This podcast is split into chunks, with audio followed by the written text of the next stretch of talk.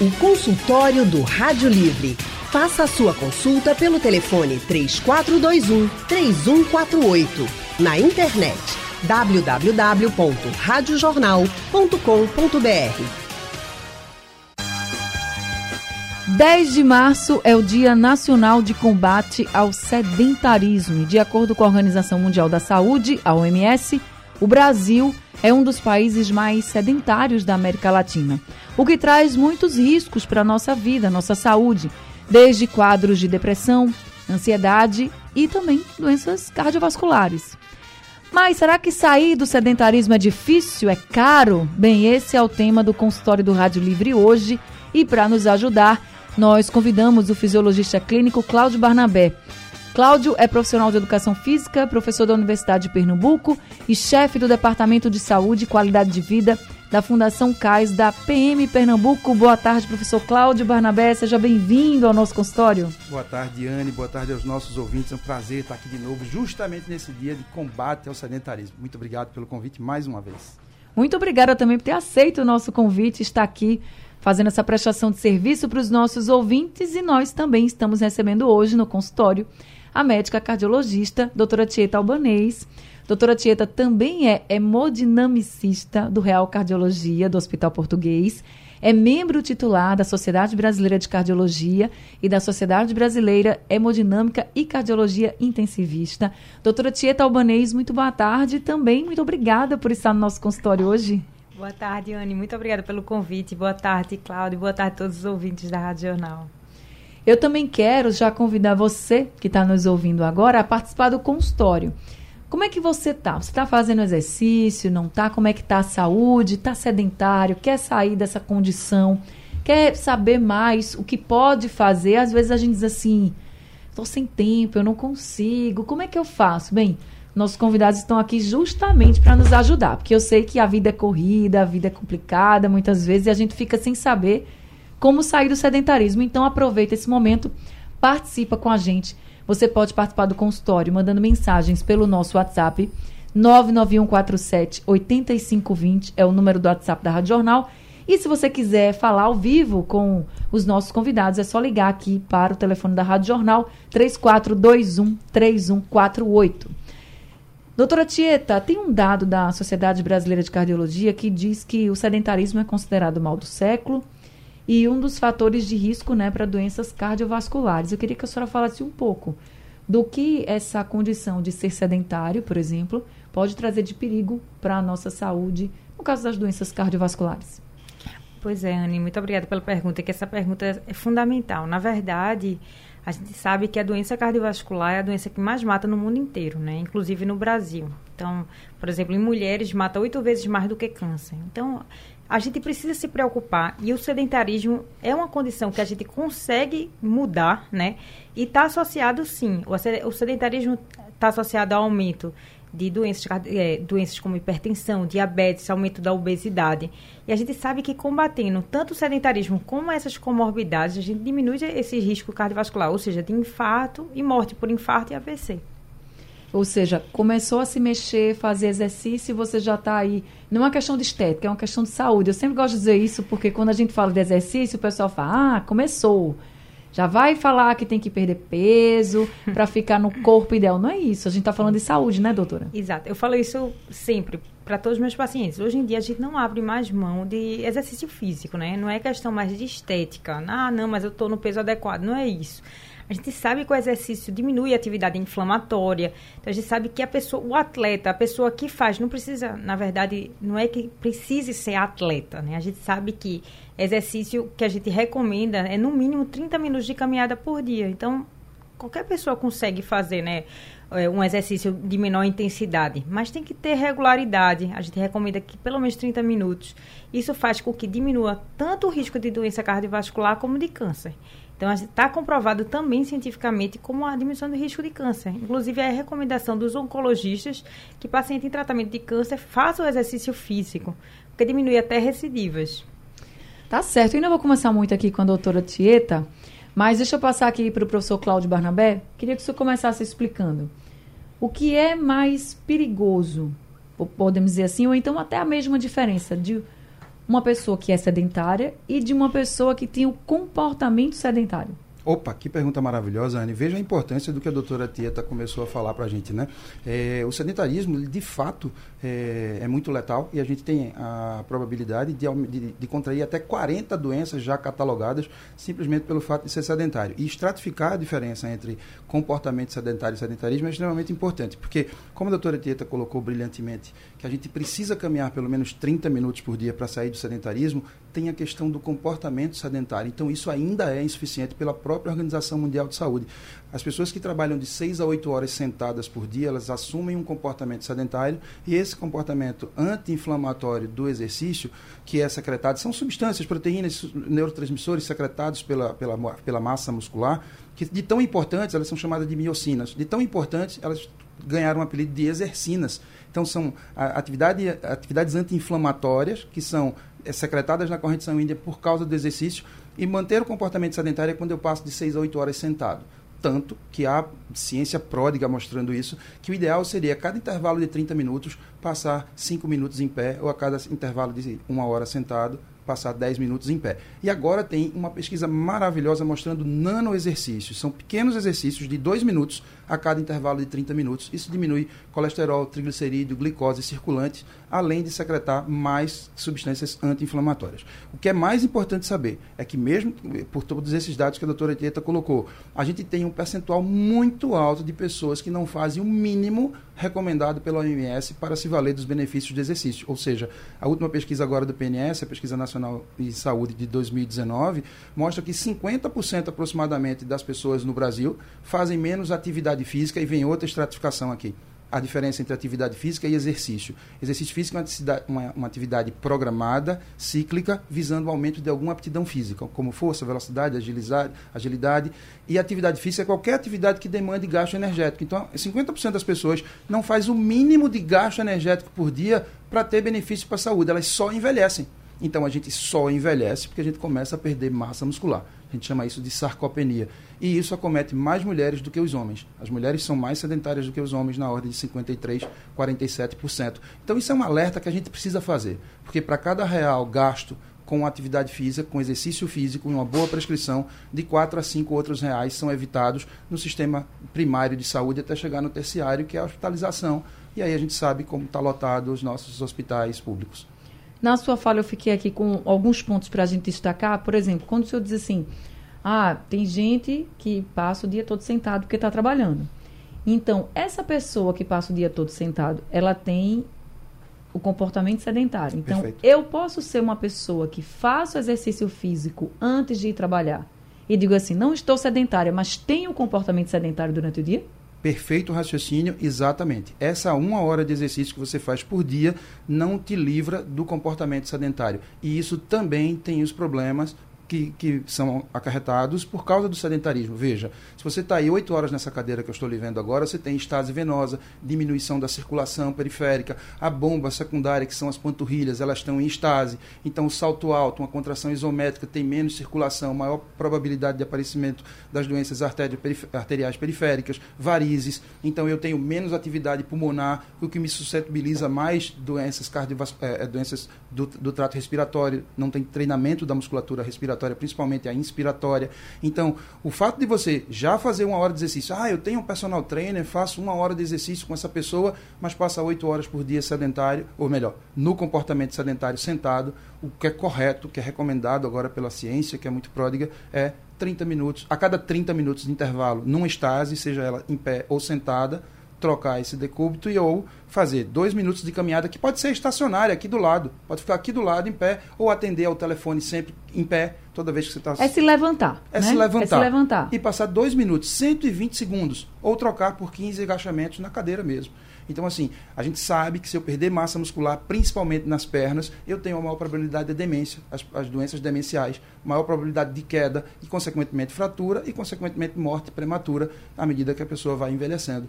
Então, a gente só envelhece porque a gente começa a parar de se mover. Depois, eu vou conversar aqui com o professor Cláudio sobre essa história de exercício físico, de atividade, né? Que vocês estão ouvindo aqui, sedentarismo, comportamento sedentário, atividade física e exercício físico. O que, que a gente pode começar a fazer já vem que a gente tem que se mexer de todo jeito, né? Se mexe, é como tem o quadro lá no TV Jornal Meio Dia, se mexe, tem que se mexer mesmo. Fazer algum exercício. Eu até fiquei pensando aqui nas donas de casa que estão nos ouvindo agora. Eu acho que elas não têm comportamento muito sedentário, não, viu? Porque aí varre casa, vai cuidar do menino, vai fazer a comida, aí senta um pouquinho, vê a televisão, levanta, enfim. Depois me mas, permita falar sobre isso. Mas pode ser que não esteja fazendo exercício, aquela caminhada, programar, tudo bem. Daqui a pouco a gente fala. Deixa eu fazer o seguinte, deixa eu fazer uma rápida pausa aqui no consultório. Daqui a pouco eu vou voltar conversando com a doutora Tieta e o professor Cláudio Barnabé e também já com os nossos ouvintes. Pelo WhatsApp, você participa do nosso consultório mandando áudio, mandando mensagem o número do WhatsApp é o 99147 8520. Ou, se preferir, liga aqui para o telefone da Rádio Jornal, que aí você vai conversar ao vivo com o professor Cláudio e também com a doutora Tieta. O número para você ligar é o 3421 3148. O consultório do Rádio Livre hoje está falando sobre o risco do sedentarismo, porque 10 de março é o Dia Nacional de Combate ao Sedentarismo. E ser sedentário implica em muitos riscos para a sua saúde. Por isso, nós estamos conversando aqui com o professor Cláudio Barnabé, que é fisiologista clínico e profissional de educação física, e também estamos conversando com a médica cardiologista, a doutora Tieta Albanês. Doutora Tieta, muita gente, que a gente já conversou, inclusive, diz assim: não, mas eu já estou numa idade mais avançada. Eu já tive até problemas no coração, por exemplo. Eu não posso mais fazer exercício. Quem teve algum problema, por exemplo, cardíaco ou, ou tem, pode fazer exercício? Anne, essa pergunta é sensacional. Por quê? Assim, pode e deve, desde que façam sob supervisão, né? Não só do cardiologista como o profissional é, de atividade física, né? Como o doutor Cláudio. Então, assim, a gente é uma equipe multidisciplinar, né? Seguida de nutricionista. E é sempre importante fazer um check-up antes. Porque a gente precisa saber se está controlado de arritmia, se não está tendo angina. Então, tudo isso a gente avalia no consultório. Né? A gente vê exames como, por exemplo, eletrocardiograma, ecocardiograma.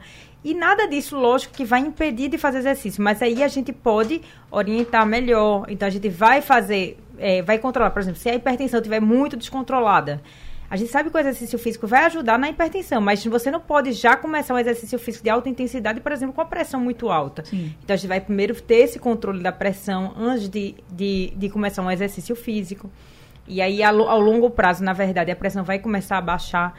Então, tudo isso é importante. A gente, é importante saber que o cardiopata pode e deve fazer exercício, mas tem que ter orientação médica, né? E do profissional de saúde. É porque sempre tem aquela história assim, ah, não, não vou começar agora não, eu já tive problema mesmo. Pode ser que, pode ser que eu infarte na hora do exercício, mas o exercício vai proteger, né? Exatamente. Então, assim, não é que você está sedentário e de repente vai correr uma maratona. Não é isso que deve ser feito, né?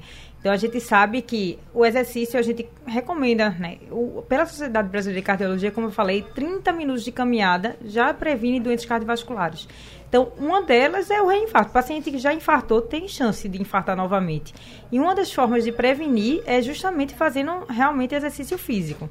Né? Claro, sou, como mais uma vez, sob fazendo check-up e tudo isso. Com todo cuidado, né? Exato. né? É chegar e vou fazer Não. de todo jeito, né, doutor? Exatamente. E, e tudo, né? E, e, tudo com parcimônia. Na verdade, você vai começando o exercício devagar e a gente vai aumentando de acordo com a reabilitação. Existe reabilitação cardiopulmonar, tudo isso. Então, mesmo o paciente com aquele coração bem fraco, né? Paciente com insuficiência cardíaca, que antigamente a gente contraindicava exercício físico, hoje em dia não. Hoje em dia a gente orienta a fazer. Mas claro que sob supervisão da equipe multidisciplinar.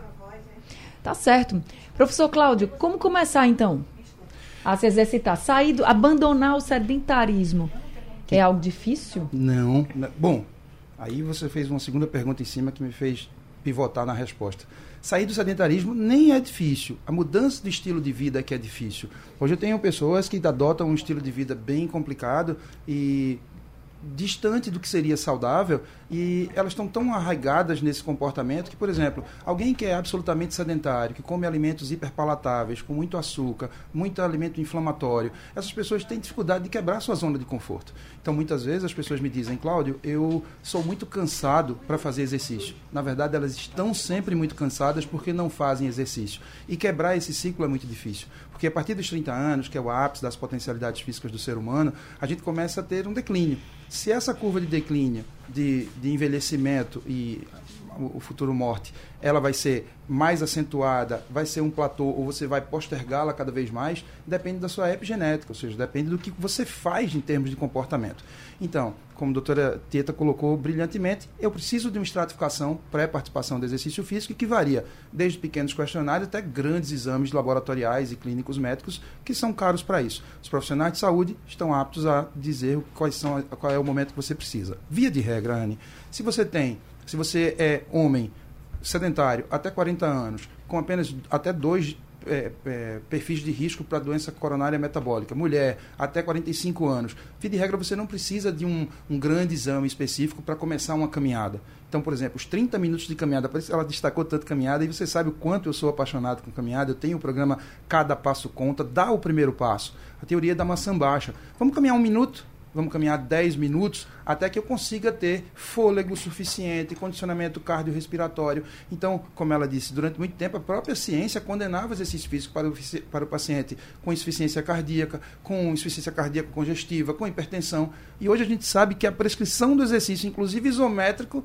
faz remissão da hipertensão. Eu tenho treino de baroreceptores fazendo exercício de dinamometria. Então, são coisas que sempre têm uma saída. As contraindicações são quase sempre relativas. São escassos os casos na literatura de contraindicação absoluta para a prática do exercício físico. Hoje se faz exercício físico para a musculatura, né, até redundância é isso, em pacientes em paliação, por exemplo. Pacientes em programas de diminuição de sofrimento para a morte, se faz exercício físico, porque ali estão anti-inflamatórios, ali estão a recuperação do. Porque músculo é um órgão endócrino e ele secreta substâncias que te causam é, aumento da imunidade, melhora da capacidade de oxigênio, diminuição de dor. Então, dores nociplásticas diminuem dores nociceptivas, porque você tem músculo e você tem secreção de substâncias que diminuem essas dores. Então, começar a prática do exercício é mais difícil do ponto de vista comportamental, porque nós somos a média das cinco pessoas que mais nos rodeiam. Sedentários têm amigos sedentários, atletas têm amigos atletas. Então você gira seu, seu pescoço 360 graus, seus amigos, seus ambientes, seu ambiente de trabalho, todo mundo é sedentário, ninguém faz nada. Quem vai te, te chamar para uma caminhadinha? E eu sou um, um eterno fã da caminhada porque a literatura consubstancia que se você simplesmente caminha, e isso é de forma acumulada, você pode acumular de 10 em 10 minutos, até acumular 60 minutos por dia, você vai ter esses benefícios que a doutora Tieta Era citou. isso que eu queria saber. Quando a doutora falou 30 minutos, eu tenho certeza que alguém pensou assim, mas como é que eu vou caminhar? 30 minutos, menina, eu não tenho não, porque eu me acordo cedo, boto os meninos, nananã, faço isso, faço aquilo, chego tarde em casa. Se durante o dia, nessa agonia todinha, a pessoa caminhar um pouquinho no trabalho, assim, 10 minutinhos, depois mais 10 minutinhos. Aquela caminhada, por exemplo, do trabalho até a parada de ônibus, às vezes dá 10, 15 minutos, dependendo da distância até dá. Já conta? Brilhante, conta. Isso tem respaldo na, na, pesquisa baseada em evidência científica de que você pode somar de 10 em 10 minutos até dar 60, ou até dar 40, ou até dar 30. Baseado na sua linha de raciocínio, a espectadora aqui, Rosânia de Vínculo, ela pergunta: uma dona de casa com uma rotina pesada de atividades, faxina e carregar menino no colo, é uma atividade física de alto impacto. No final do dia, ela pode dizer tá pago. Ou seja, as pessoas sempre mesmo querem... sem dever nada a ninguém. Mesmo sem dizer nada a ninguém, tá pago. Do ponto de vista do comportamento sedentário, é inegável que essa pessoa teve um gasto energético importantíssimo ao longo do dia. A grande questão é, do ponto de vista cardiovascular, ela fez alguma atividade aeróbica e aí ficou devendo. Então, na verdade, a gente quer uma bala de prata. Se fosse para dar uma bala de prata, o exercício precisa ser de força, condicionamento aeróbico, mobilidade e exercícios de concentração, respiração. Calma. A gente ainda vai falar sobre isso. Josivaldo Gomes, da Várzea, está aqui com a gente ao telefone. Seu Josivaldo, boa tarde, seja bem-vindo. Boa tarde, Anne. Boa tarde aos debatedores. Veja só, Anne, eu, eu, eu, peço até desculpa pelos meus áudios assim meio doido, é porque eu sou extrovertido, louco assim. Menino, viu? foi o senhor que mandou da alegria, não foi? Eu amei! Que isso, foi maravilhoso. E, e, e eu mandei para o semestre também o vídeo. Tô doido que você mostra para você ver, porque o TV, a, a TV Jornal vai ficar tão linda me mostrando. Eu sou muito lindo, viu? Olhe, depois de saber disso, eu vou ter que procurar o seu. Eu sei que estão chegando muitos vídeos ainda bem. Que bom que a gente está inspirando as pessoas a fazer exercício. Quem não conhece esse quadro, gente, o Se Mexe é um quadro do TV Jornal Meio Dia, em que a gente inspira as pessoas a começarem a se exercitar. E aí, seu Josivaldo, já sabendo disso, eu vou pedir para a produção procurar seu vídeo. Pra gente Pronto. já colocar, olha, a partir de segunda, todo dia vai ter vídeo agora. Quando você vê lá no vídeo um, um carequinha bem lindo, sou eu. Tá certo. Veja, veja só. Veja só.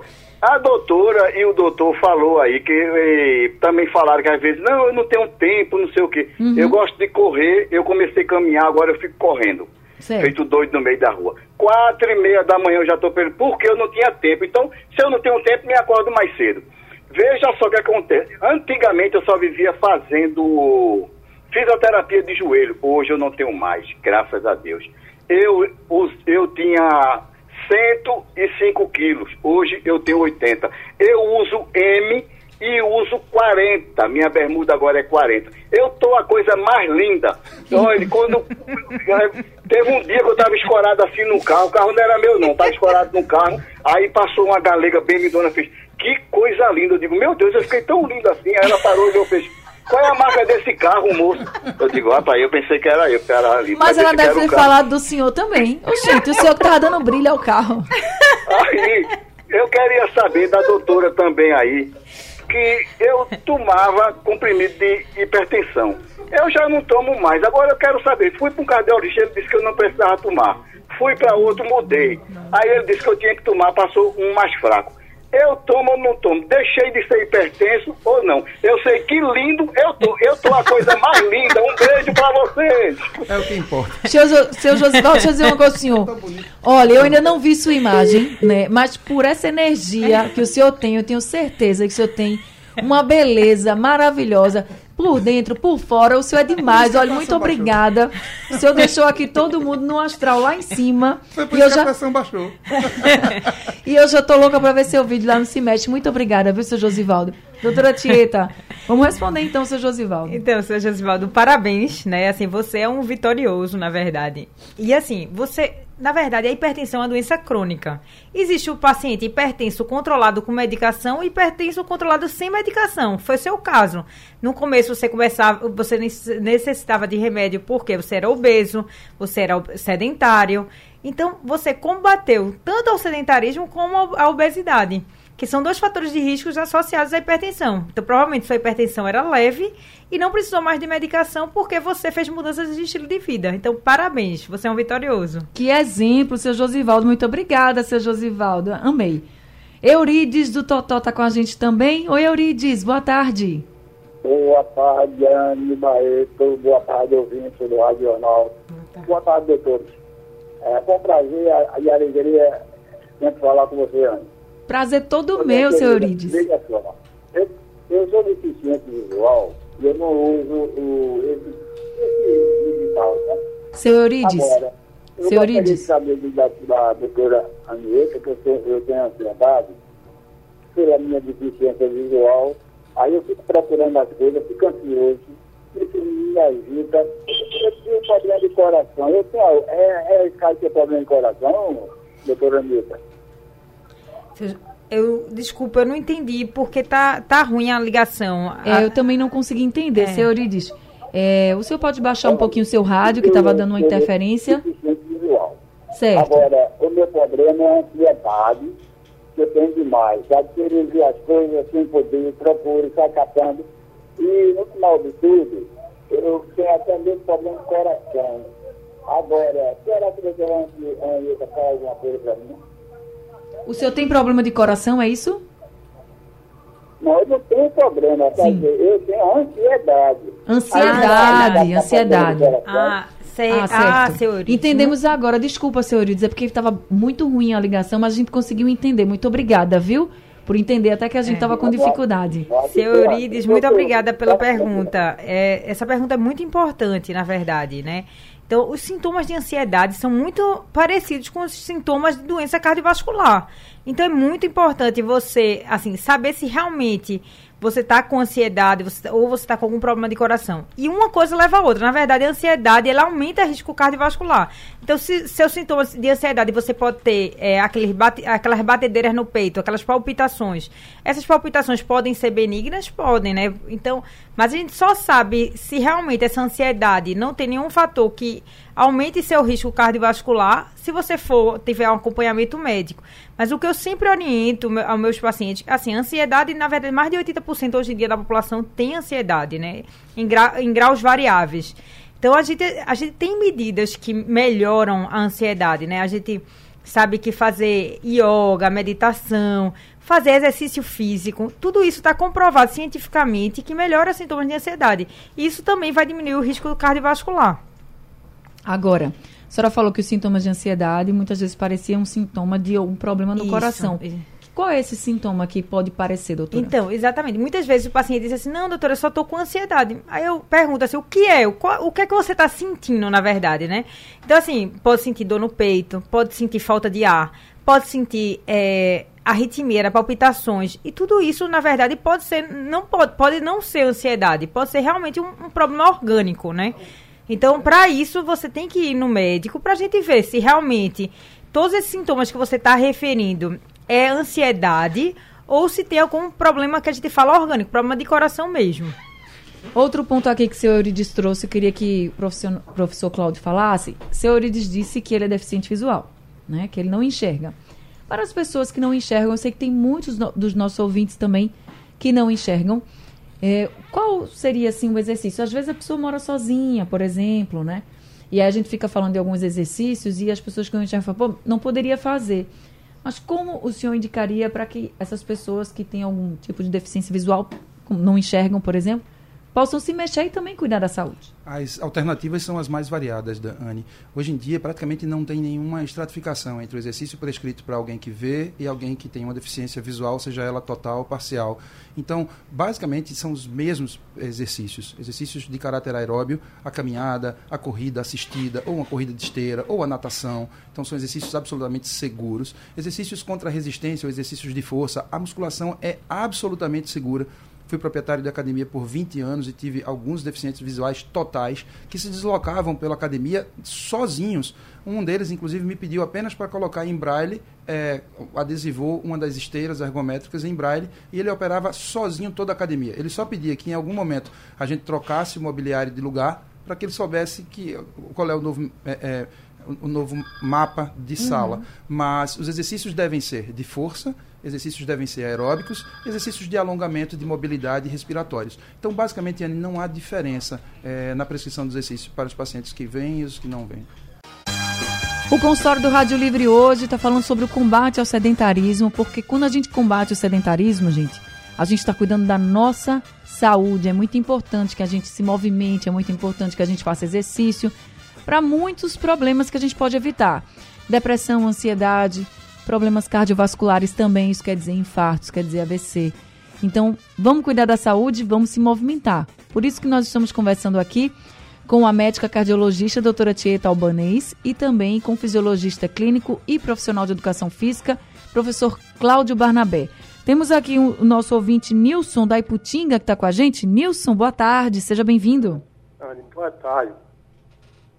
Olha, veja bem, Anne, eu estava com 90 quilos, tenho 1,72m, sou policial aposentado, reformado, inválido. Eu fui ao médico. O médico disse, "Rapaz, você tem que andar um pouquinho, mas eu andar como eu sem enxergar. Aí um amigo meu, vizinho meu, assim, me chamou, me chamou assim, tem uma bicicleta aromédica aqui em casa, mas essa casa não tá, ela não é nova. Aí ele pegou e me deu, no mês de maio do ano passado.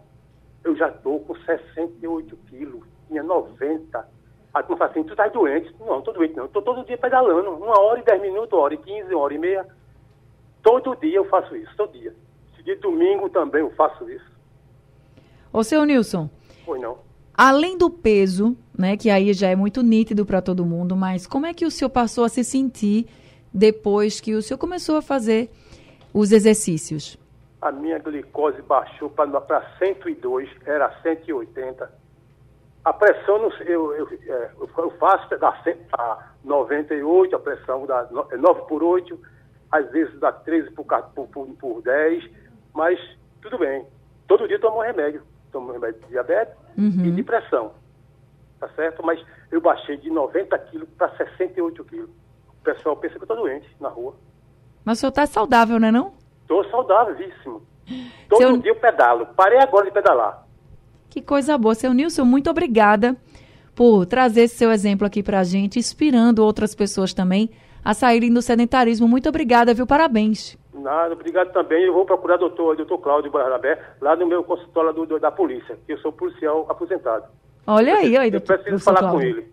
Lá na, na Eficaz, no NET, no Núcleo de Práticas Integrativas, lá na Vila Militar. Estou à sua Pronto, é disposição. isso mesmo. É isso mesmo que eu vou mesmo. Estou lhe aguardando. Vá mesmo, obrigado. vá mesmo. Que bom, fico muito feliz, seu Nilson. Obrigada, viu, pelo seu depoimento. Parabéns. Obrigado Também. Boa tarde para você. Boa tarde. Doutora Tieta, eh, seu Nilson falando e me veio uma coisa à cabeça que eu também escuto muito.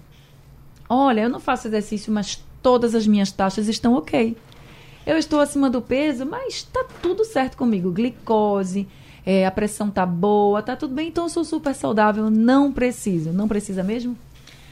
É, Primeiro, parabéns, seu Nilson. Você realmente é um exemplo, né? Que você, esse exemplo tem que ser divulgado mesmo, né? Perdeu 22 quilos e agora está controlado com remédio, diferente do outro, do outro, do outro Ouvinte. participante. Ouvinte, ele, na verdade, controlou com medicação. Tá excelente. Então, o risco também diminui. Então, Anne, essa pergunta é excelente, né? A gente sabe que, que mesmo com as taxas controladas, o exercício físico ele diminui a atividade inflamatória. Então, assim, é, mesmo é, tendo colesterol é, normal, não, não sendo hipertensa, pressão controlada, é, glicose controlada, precisa sim ser feito o exercício físico. Porque o exercício vai diminuir não só a doença cardiovascular, como eu falei, como o risco de câncer. Então, vários cânceres já tem comprovação científica de diminuir o risco fazendo exercício físico por causa disso, porque diminui a atividade inflamatória. E é ao longo do tempo, né? Não é uma Isso. coisa assim, não vai Não ser é de- agudo, Não é exatamente. hoje para amanhã. Não. É ao longo do tempo, né, doutora? Exatamente. Então, é uma melhora é, progressiva. Na verdade, é, é evitar risco, né? Então, é evitar doenças. Então, tudo isso a gente, a gente sempre tem que dar ênfase. E a gente tem que dar ênfase também que outra coisa, além disso, que muita gente acha, ah, não, só vou começar... Não, criança não tem que se importar. Antigamente se dizia que a criança gordinha era criança saudável. A gente hoje em dia a gente não diz isso mais, assim, gente muito pelo contrário, né? A, gente- a obesidade tem que ser combatida desde a infância. Então, a preocupação com a alimentação saudável, com exercício físico, tem que, tem que iniciar na infância, desde o bebê. Na verdade, a plaquinha de gordura que vai se formando, que vai formar o infarto, o AVC, ela vai se formando desde a da infância. Então, isso tem que ser combatido e tem que ser falado. Não é mais legal ficar dando biscoito para a criança, não é mais legal deixar a criança gordinha. Vamos embora. Dona Lúcia de Camaragibe está aqui com a gente também. Oi, dona Lúcia, boa tarde. Boa tarde, é Luciana Marcelino. Ah, é Luciana? Desculpa. Então, dona Luciana, boa tarde, seja bem-vinda. Boa tarde, Ana Barreto e os doutores aí, boa tarde. Eu tenho 41 anos, veja só, faz 15 anos que eu acordo com os pés todos inchados. Eu praticava, eu ia para academia quase todos os dias, mas já faz uns seis meses que eu não vou. Aí, meu esposo disse que eu acordo é, sufocada. Ele fica me acordando que eu ronco muito. Uhum. Aí no que eu acordo, eu me sinto muito cansada, como eu estivesse praticando um esporte, sabe? Sim. E aí eu tava com os ouvidos no ouvido, eu fui para o otorrino faz uns três meses. Aí contei para ele que eu acordava sufocada, ele me indicou aí no cardiologista. Mas para isso eu tenho que ter um caminhamento. E no posto que eu, que eu moro, aqui em Receita, não tem médico ainda. Saiu, mas não voltou nenhum. Aí, assim, ultimamente, os últimos. Eu dou uma andada, fico cansada. Eu dou uma andada, fico cansada. Entendi. Umas Dona... palpitações horrorosas no, no coração, sabe? Aí eu queria saber se é normal, se é falta de exercício, se é coração. E os pés inchados. Ô, dona Luciana, hoje Oi. a senhora está fazendo exercício assim, essa caminhada, ou a senhora parou porque está se sentindo muito cansada? Não, eu parei porque aconteceu umas coisas com meu irmão, ele que foi internado, aí eu fiquei sem tempo de ir, sabe? Entendi. E hoje qual é o seu peso? Eu tô com 90. 90 E a quilos. estatura? Peço 165. 165. Tem a minha altura e 90 quilos, não é isso? Isso. Aí a senhora está preocupada com essas palpitações. E os pés inchados, que eu acordo com os pés inchados. Tá certo. Deixa eu passar então aqui para os nossos especialistas. Obrigada por trazer aqui o seu caso, viu, dona Luciana? Vamos lhe ajudar. Doutora Tieta, o que, é que a senhora pode dizer para dona Luciana? Então, Luciana, tem algum, algum. Muito obrigada pela pergunta e por- pela sua colocação, né? Então, assim, o que a gente tem que ver, na verdade, é se. Por exemplo, você está dizendo que está dizendo que você para de respirar à noite, né? E fica acordando cansada. Então, pode, isso pode ser sintomas de apneia do sono. Isso aí a gente tem que avaliar. Por quê? Os sintomas de ap- apneia do sono podem também dar palpitações, está associado com, a, a- com obesidade. Então, isso tudo a gente tem que avaliar através de exames, né? Você tem que fazer consulta, né, para avaliar isso. E esse cansaço, né? É falta de ar, é cansaço de indisposição. Tudo isso a gente tem que avaliar, né? Então tem que, tem que procurar sim um médico, um, um profissional do esporte também, para avaliar essa parte tanto do sono como essas suas queixas e combater a obesidade, né? Porque a obesidade também está associada a isso. A questão do pé inchado, que eu acho que é uma preocupação dela também. Ah, não, não escutei. Então, pé inchado com esse cansaço também. Então, assim, pode ser doença do coração? Pode. Pode ser por estase? Pode. Mas a gente tem que ter avaliação, porque o, o sintoma de coração pode dar tudo isso, né? Dá cansaço, dá inchaço na perna, dá essas palpitações.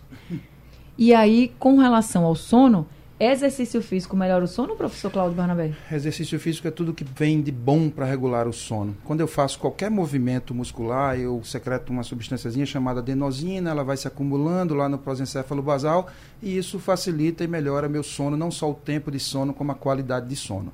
Eu corroboro e, e ratifico a, retifico a, a a posição da doutora Tieta, ela precisa investigar porque ela tem sintomas clínicos importantes de apneia obstrutiva e isso, pelo peso, está apresentando um fenótipo de quem de fato tá, não está entrando em sono profundo, está fazendo apneias obstrutivas e isso de fato pode acarretar uma síndrome metabólica, doença cardiovascular. É importante que ela procure um posto de saúde para começar a investigar isso, porque ela vai ter que ir para um posto de saúde para depois subir para uma secundária para começar a tratar. Talvez seja o uso de usar até um CEPAP. Ela até falou, né, que foi para o posto, não conseguiu um encaminhamento para cardiologista. Precisa voltar. Mas está preocupada. Aí, como ela está muito cansada, vocês acham que ela devia começar a fazer alguma caminhada leve não. ou não?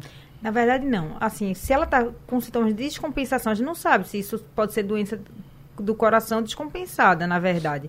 Então, o ideal, se ela tiver realmente muito cansada, com esse inchaço na perna, ela, e não está conseguindo procurar uma ajuda em um cardiologista, talvez seja importante procurar uma emergência. Porque isso aí ela vai ver se realmente isso é sintomas de insuficiência cardíaca, por exemplo, que pode dar cansaço, pode dar inchaço na perna, né? Então ela tem que ser avaliada antes.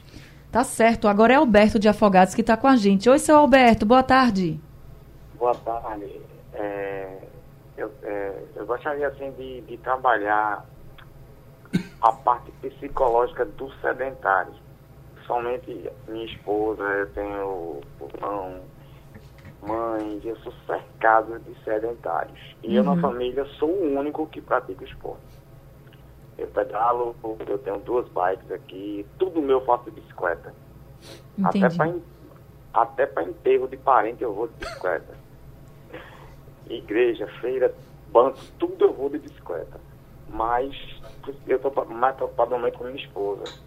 É, não caminha, eu já comprei tênis, eu já comprei roupa, eu já disse, eu vou com você aqui na academia da cidade, a gente dá uma voltinha lá na praça. É, sou, é, é todo argumento que trabalha, eu sei que ela trabalha em pé, comércio prende muito. Comércio é de segunda a sábado. Isso. Aí chega em casa, tem o que fazer. Aí joga essas coisas na frente, eu digo, rapaz, tu tem que fazer exercício, porque o tempo que tu, que tu não está dedicando agora, tu vai dedicar quando tu estiver doente em fisioterapia, em médico, o, plano da vida, tudo. Mas quando o assunto é exercício, caminhada, olha, negócio de bicicleta deve existir, porque ciclismo é um esporte caro. Ciclismo é esporte para pobre. É, pode ter uma, uma bicicletinha assim para dar um passeio, mas ciclismo é um esporte muito caro. Aí, e, e também ela tem propulsão discal, tem um problema na coluna tem esporão no pé. O médico disse que ela só pode fazer exercício não impactante. Eu fiquei de comprar um, um, rolo de treino. O rolo de treino é aquele negócio que suspende o pneu da bicicleta e a pessoa fica pedalando em casa. Tipo uma bicicleta ergométrica. Uhum. Mas nada funciona, nada. Toma remédio, ela tomava aquele levoide, tem problema na tireoide. Tá tomando agora um remédio chamado Puran. Já tirou do levoide e foi pro Puran. Agora já entrou no remédio de, de pressão. Quer dizer, aqui em casa é uma farmácia ambulante. Cada dela? sempre tem remédio dela. Qual a idade da sua esposa, seu 45, Alberto? 45? 45? Anos. Deixa eu passar aqui para o professor Cláudio, então. Mas trabalha muito. Eu queria trabalhar o psicológico dela. O senhor eu, traz... eu não tenho mais argumento. Eu sei. Eu não tenho mais argumento para trabalhar com ela. E outra, quando eu falo dessa de exercício, vira quase uma briga, uma ofensa. Eu já disse que eu não quero que ela seja atleta, que ela tenha corpo de, de, de essas boizinhas aí de Instagram, de YouTube. Eu não quero essas coisas, eu quero a saúde dela. Até porque, Mas seu Alberto, adianta. lá no Instagram, no- na rede social, tem muito, tem muito Photoshop, tem muita, É, muito filtro. muita- Pode dizer a ela é, que nem é um todo mundo- mundo é daquele jeito, não. Deixa eu fazer É o um seguinte, que eu tô. conta. Deixa eu fazer o seguinte, estou com o tempo bem apertadinho aqui. Então, para que o professor Cláudio ainda tem uns dois minutinhos para lhe responder. Muito obrigada pela sua pergunta, porque o Alberto ele traz uma questão muito importante. A gente está falando aqui de combate ao sanitarismo e trabalhar esse emocional, a cabeça da pessoa, é importante sim. Ele falou, a mulher dele trabalha o dia inteiro, chega em casa cansada, ainda tem as coisas da casa.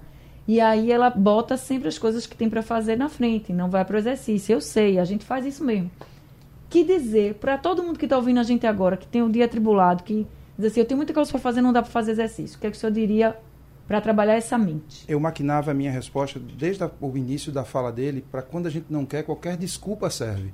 No final, na última frase, ele disse que a mulher dele tomava dois medicamentos hipertireoidianos, o Levoide e o Purante 4. Na verdade, neste caso em específico, essa fraqueza, essa moleza, astenia, esse desânimo que ela tem para o exercício pode ser uma função tireoidiana descontrolada. Então, ela precisa procurar um endócrino, um clínico médico para controlar isso, porque pode ser neste caso. Mas a grande maioria das pessoas eutireoidianas ou sem problemas de tireoide, o que é que elas sentem uma pessoa de 41 anos, é uma jovem de 41 anos que lamentavelmente trabalha muito, trabalha cansada e a gente acumula cansaço e não tem tempo para fazer exercício. O que é está acontecendo? Ela está sucedendo uma droga hipertireoidiana em cima da outra, já entrou numa droga hipertensiva, antipertensiva, vai entrar numa droga com resistência insulínica, que é um hipoglicemiante oral, e isso é um bolo que não tem volta se não se tentar uma remissão através da mudança do estilo de vida. Alimentos anti-inflamatórios, antioxidantes, tirar os hiperpalatáveis, alimentos com muito açúcar, alimento com muito sal, alimento com muito conservante, que são mais fáceis de comer quando eu estou na rua. Então as pessoas estão trocando refeições que nascem em bicho ou em planta e estão comendo coisas que eu desembalo ao invés de descascar. E, eu, e ele tem uma coisa, ele falou uma coisa perfeita assim, ela precisa trabalhar esse cansaço através de uma prática de exercício físico. Então, as pessoas que não têm tempo, e de fato essas pessoas existem, é, os, os, os, as, as, épocas da nossa vida que nós menos temos tempo, por exemplo, é na época universitária. Então, esse indivíduo está na universidade, está no estágio, está no deslocamento. De fato, as pessoas sedentárias, depois vêm as pós-graduações, etc. Então, a gente precisa encontrar nano exercícios, 10 minutos, agachamentos, dois minutos de agachamento ou 10 a 15 agachamentos numa cadeira, na mesma cadeira onde você esteja. Ela senta, cinco- levanta. Senta, Senta, levanta. levanta. Três a cinco vezes por dia isso, três a cinco séries. E você faz isso duas, três vezes por dia. Isso está nas diretrizes do Guia Brasileiro de Prática de Exercício Físico, nos guias de diretrizes da, da medicina esportiva, da cardiologia do esporte. Então, assim, eu preciso me preparar para evitar esse envelhecimento. Perceba que ele já está em três medicamentos de manutenção dos sintomas de que ela já tem doenças metabólicas e, e doenças crônicas. Ela está passando por uma inflamação subclínica de baixo grau e precisa reverter esse quadro, tem que começar pela tireoide. O que eu diria para todo mundo que está ouvindo a gente agora é- e que não sabe, ah, eu não gosto de exercício e tal, procura alguma coisa que você gosta de fazer, pode ser dançar, pode ser caminhar, algum esporte, enfim, começa. Eu acho que o importante é começar. Aí você vai gostando, vai ficando e aí depois você vai vendo os resultados. E claro, procura um médico para fazer os seus exames, procura um especialista em exercício físico para te ajudar, mas vai começando devagarinho que você chega lá. Prof- Professor Cláudio Barnabé, muito obrigada por esse consultório. Como é que as pessoas podem lhe encontrar? As pessoas podem me encontrar nas redes sociais, no Instagram, Cláudio Barnabé Fisiologista. Muitíssimo obrigado, Ania. É um prazer estar aqui novamente. muito obrigada doutora também. Tieta. Doutora Tieta Albanês, muito obrigada por esse consultório. E como é que as pessoas podem lhe encontrar? Obrigada, Anne. Obrigada, Cláudio. Então, é, tem o meu Instagram pessoal, Tieta Albanês. Tem o do Consultório Real Cardiologia e o MedInterv. E o consultório é 98212 8060. Tá certo, tá feito então aqui o serviço para quem estava querendo saber os números dos nossos especialistas. Gente, muito obrigada por esse consultório, a todos os ouvintes também. Consultório chegando ao fim, o Rádio Livre de hoje também. A produção de Gabriela Bento, trabalhos técnicos de Edilson Lima, Elivelton Henrique e Sandro Garrido, no apoio Valmelo, a coordenação de jornalismo é de Vitor Tavares, a direção de jornalismo é de Mônica Carvalho. Sugestão ou comentário sobre o programa que você acaba de ouvir, envie para o nosso WhatsApp 99147 8520.